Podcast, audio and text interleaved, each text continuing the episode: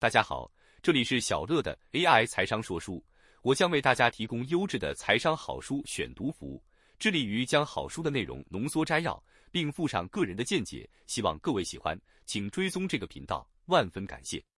乐读精准选股第八堂课，经营团队很重要，摘要及心得。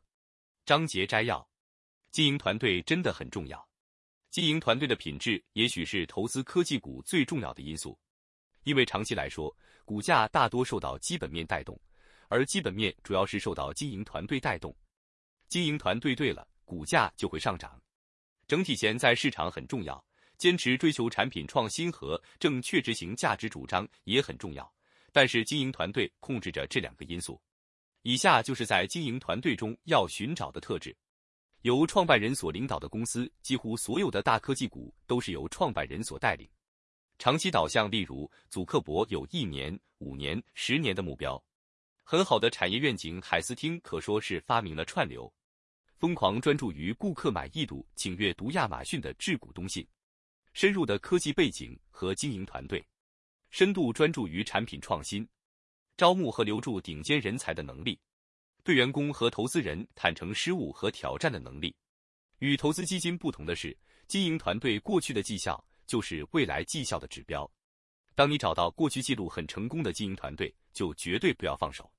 成功的记录表示能创造一直的高营收成长，成功推出新产品与功能改善，以及顾客满意度更高、更忠诚。这些基本面都是使长期股价走势图好看的核心动力。经营团队对基本面和核心动力负有最大的责任。小乐说，知名基金经理人彼得。林区曾经说过：“我喜欢买连猴子都可以经营的公司，因为有一天这些公司搞不好，真的会有猴子来经营。”这里讲的是投资人应该选择具有利基的产业的公司。